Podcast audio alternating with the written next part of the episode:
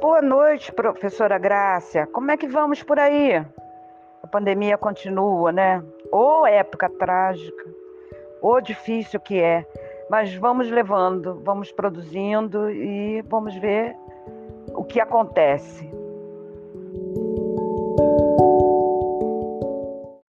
Oi, Helênia. Que bom falar com você.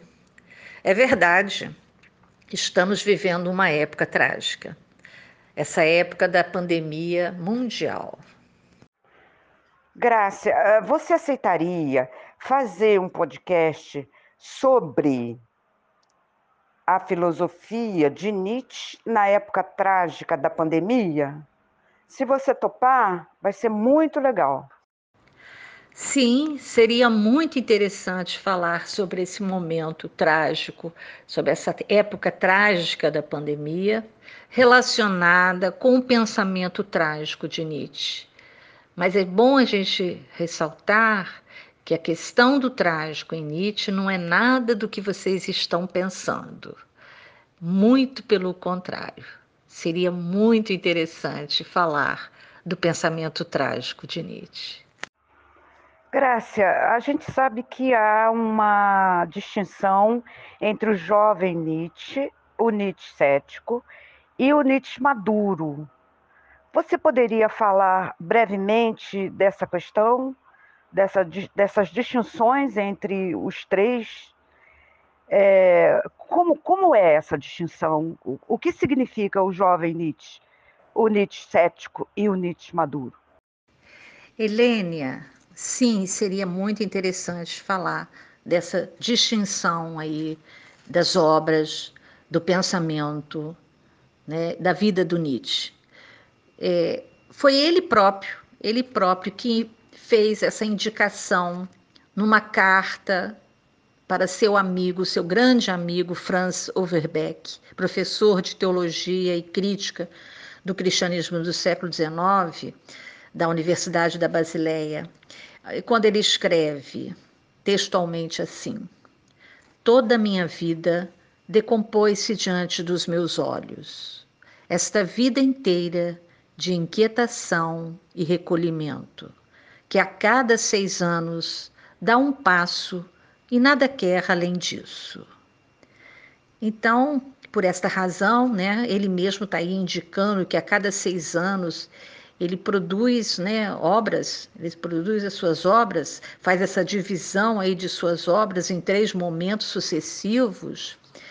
Então, por isso considera-se o primeiro momento do jovem Nietzsche, né, o momento do pessimismo romântico, que vai desde 1870 a 1876, quando ele escreve O Nascimento da Tragédia no Espírito da, da Música, a filosofia na época trágica dos gregos, sobre a verdade e mentira no sentido extramoral, né? Algumas considerações extemporâneas.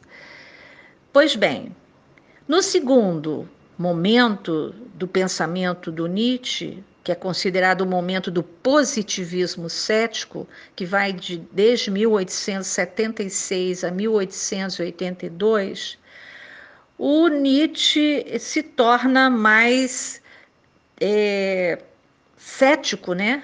E ele rompe com Wagner, que era a grande paixão da música de Wagner, ele rompe com Wagner, rompe com uma série de valores. E as obras mais marcantes são Humano Demasiado Humano, Aurora, A Gaia Ciência, que se destacam nesse segundo momento do pensamento do Nietzsche.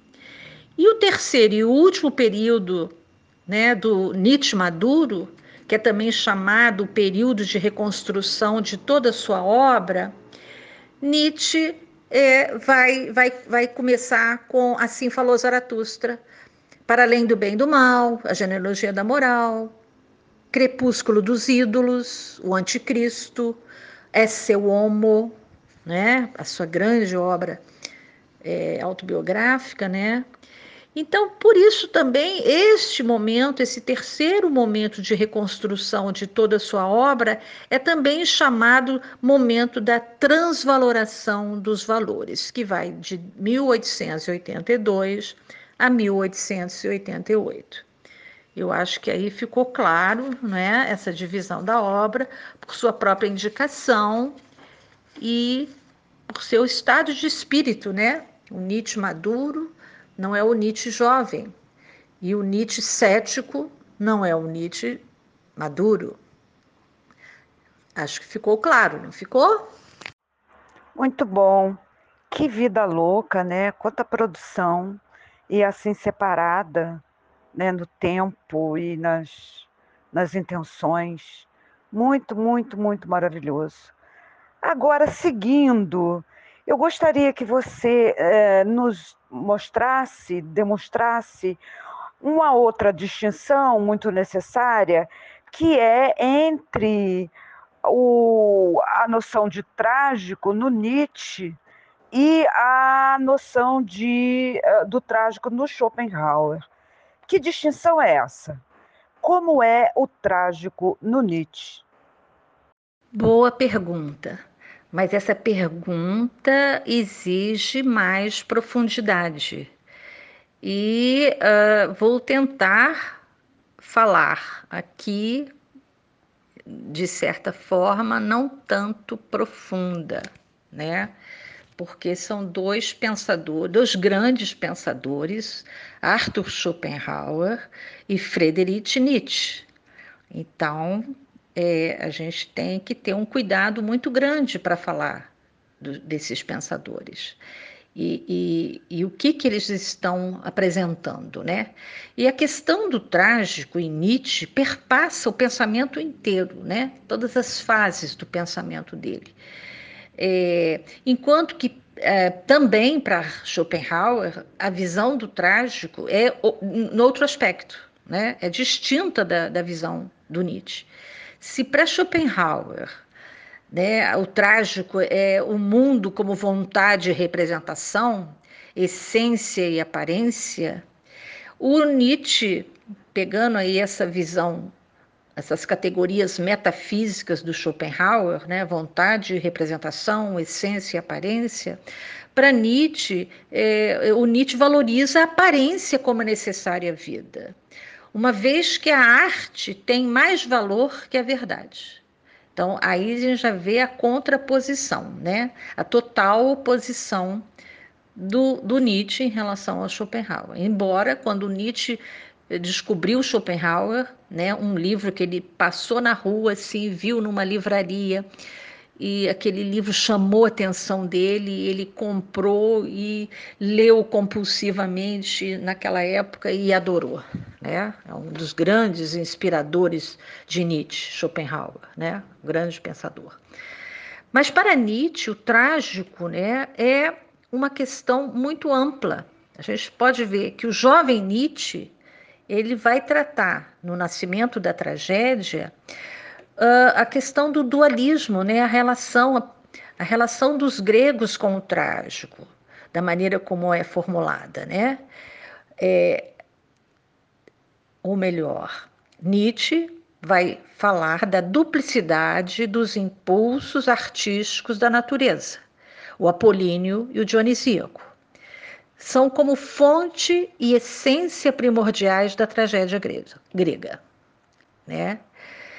Então, para Nietzsche, o sentido, o trágico, né, o sentido do trágico significa a verdadeira natureza da realidade da vida.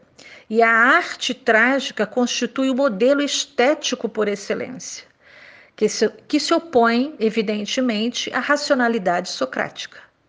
Né? Nesse momento, Sócrates está fazendo uma crítica, sim, ao nascimento aí da filosofia com Sócrates, Platão. Né? E, então, nisso é o, o Nietzsche, o jovem Nietzsche, que estabelece aí entre o dionisíaco e o socratismo, né, entre a metafísica do artista e a metafísica racional, é, duas, duas, dois pontos né, totalmente distintos um instinto de conhecimento e de verdade que, que se sustenta aí na metafísica racional e um instinto aí de, da vida na metafísica do artista. Então, Nietzsche certamente combate o pensamento dialético socrático, platônico, é, que estabelece aí essa divisão metafísica entre a verdade e a aparência, entre o mundo sensível, imperfeito e falso, e o mundo suprassensível, perfeito e verdadeiro. É a divisão, é o dualismo platônico, né? Tudo isso indica que Nietzsche, na verdade, procura instaurar a destruição dos falsos fundamentos, ou seja, de que o que se apresenta como verdadeiro simboliza simbolizando no dionisíaco a perda de todos os fundamentos, o niilismo, que desponta, embora ainda sem nome, ainda sem nome no nascimento da tragédia, nessa sua primeira obra de 1877, de 1872, tá?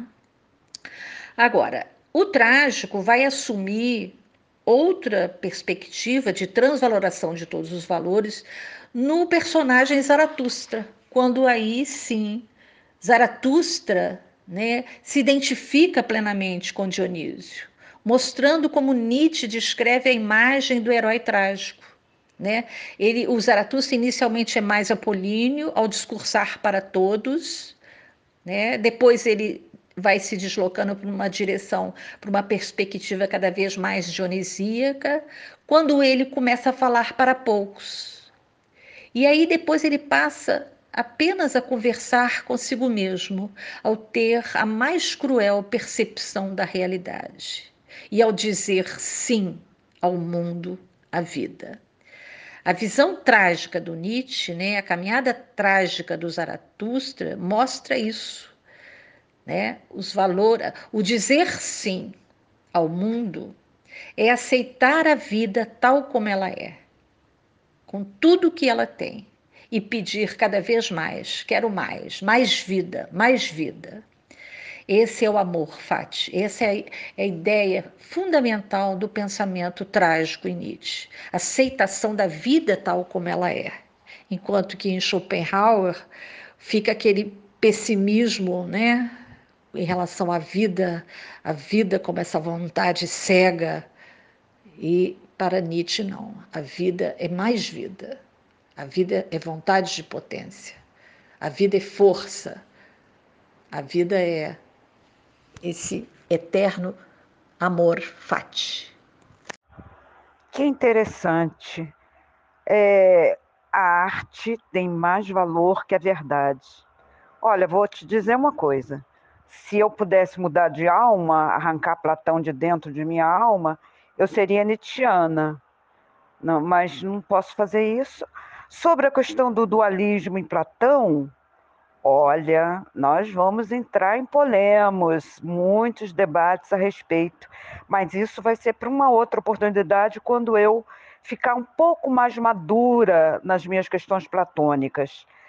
E eu queria ainda te perguntar sobre o conceito, a noção de trágico no Schopenhauer. Que pessimismo é esse? É, fala mais um pouquinho para a gente a respeito. Muito interessante. É importante, tem que explicar isso sim, né? Essa questão do trágico, a gente tem que entender, primeiramente, é, o, o que, que significa trágico, né? Geralmente, normalmente, as pessoas, de uma maneira geral, entendem o trágico, né? O trágico apresenta um traço essencial em todos os enfoques, qualquer doutrina filosófica da nossa cultura. O trágico aparece sempre associado às disposições afetivas da ordem da experiência da angústia, solidão, morte, desespero, pela falta, perda da unidade como princípio do mundo, da vida. Então, isso e essa é a noção normal, né, que se tem do que significa trágico. Trágico está relacionado a tudo isso. Está sempre associado a angústia, solidão, morte, desespero, é, falta ou perda uni da unidade como princípio do mundo.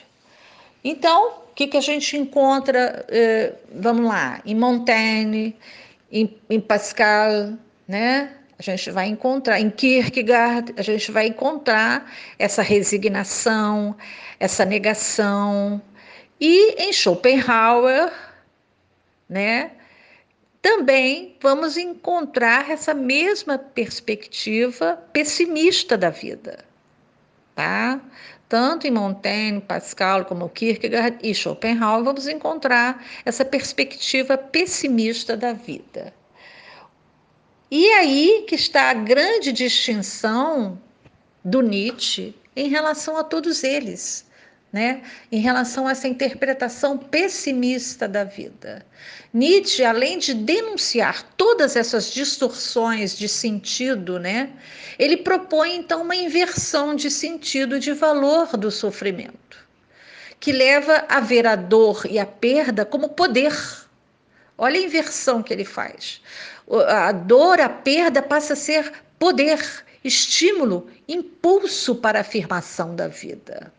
Esta nova interpretação de Nietzsche da dimensão do trágico como afirmação da existência implica necessariamente na aceitação do próprio sentimento, sofrimento, como força, como condição de possibilidade de transfiguração da vida.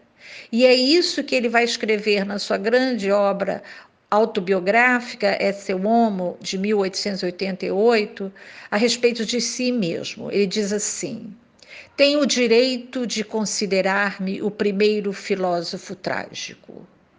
E referindo-se referindo-se à especificidade da sua experiência de pensamento, né, que é a afirmação da vida, o trágico como afirmação da vida, ele acrescenta: o mais extremo oposto e antípoda de um filósofo pessimista. Antes de mim, não há essa transposição do dionisíaco em um patos filosófico. Falta sabedoria trágica. Eu acho que nessa passagem belíssima, né, do Esse Homo, a gente já percebe a dimensão e a distinção do que é trágico em Nietzsche, né? E, e ele reivindica para si mesmo esse reconhecimento da prioridade, da existência de uma filosofia trágica e distinta de toda e qualquer outra visão pessimista do mundo. Porque a filosofia trágica, a visão trágica de Nietzsche, assume sua importância, sobretudo na transposição do dionisíaco em um patos filosófico. Então, quer dizer que a afirmação da vida implica em não negar a dor, o sofrimento, a morte, a tristeza, a solidão, especialmente a morte a morte não é negação da vida, mas afirma a vida. Seria assim esse trágico no Nietzsche? Vê se, se eu entendi bem. Eu tenho umas perguntas para te fazer, só que a, a, a minha cabeça está tá dando um pouco de volta por conta de que são muitas perguntas e, e por conta da intenção de ligar esse trágico nietzschiano com esse trágico da pandemia? Quantas pessoas agora estão é, na dor, no sofrimento, na, na, da perda né, de seus familiares, de seus amigos, é, sofrendo por causa do distanciamento que tem, sofrendo porque não pode abraçar neto, irmão, amigo, é, é filho, avó, enfim, todo esse sofrimento. Isso seria nos traria uma possibilidade de afirmar, nietzschianamente falando, a vida? Seria uma possibilidade de, afinal, transmutar essa dor em alguma coisa positiva, alguma coisa boa, alguma coisa que nos traria alegria? Para nós aqui, eu e você, e talvez outros, é, essa pandemia já está nos trazendo alguma coisa de, de positivo, né? É, de positiva, que é exatamente fazer essa série de áudios afirmando a filosofia, afirmando a alegria de trabalhar, a alegria de pensar, a alegria de ter contato com Nietzsche, com você, minha amiga, colega de trabalho de há tanto tempo. Isso, Helênia, o pensamento trágico de Nietzsche pode nos ensinar, sim, o que, que significa essa transvalorização de todos os valores, né? O que, que significa esse trágico em Nietzsche, né? Essa transformação de toda essa dor, de todo esse sofrimento que estamos vivendo nos tempos sombrios desta pandemia. Quantas famílias, quantas famílias não perderam seus entes queridos? Quantas mães, pais, filhos, amigos não morreram por conta desse momento trágico que a gente está vivendo? E eu acho que nesse momento nós podemos aprender muito com o pensamento trágico de Nietzsche, porque a gente pode transformar toda essa dor, todo esse sofrimento em força, em impulso, em transformação de valores. Né? Precisamos acreditar de que há esperança, sim. Não podemos negar a, a importância, a natureza, o poder do vírus. Não podemos. Não é pela negação do vírus que a gente supera o vírus. Muito pelo contrário, é pela afirmação do poder, da força do vírus, da natureza soberana do vírus, é que vamos enfrentar o vírus. E vamos aceitar, sim, esse novo mundo que vai surgir. Porque a gente vai estar renovado, transformado com toda essa tragédia que a gente está vivendo, o mundo inteiro está vivendo.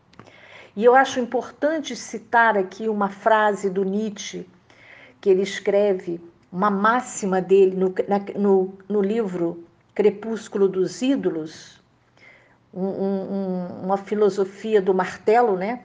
Como filosofar com o martelo. Nesse, nesse, nessa obra, ele tem várias máximas e uma que é bem conhecida popularmente com a seguinte expressão: O que não me mata me fortalece. E aqui no Crepúsculo dos Ídolos está bem assim: O que não me faz morrer me torna mais forte.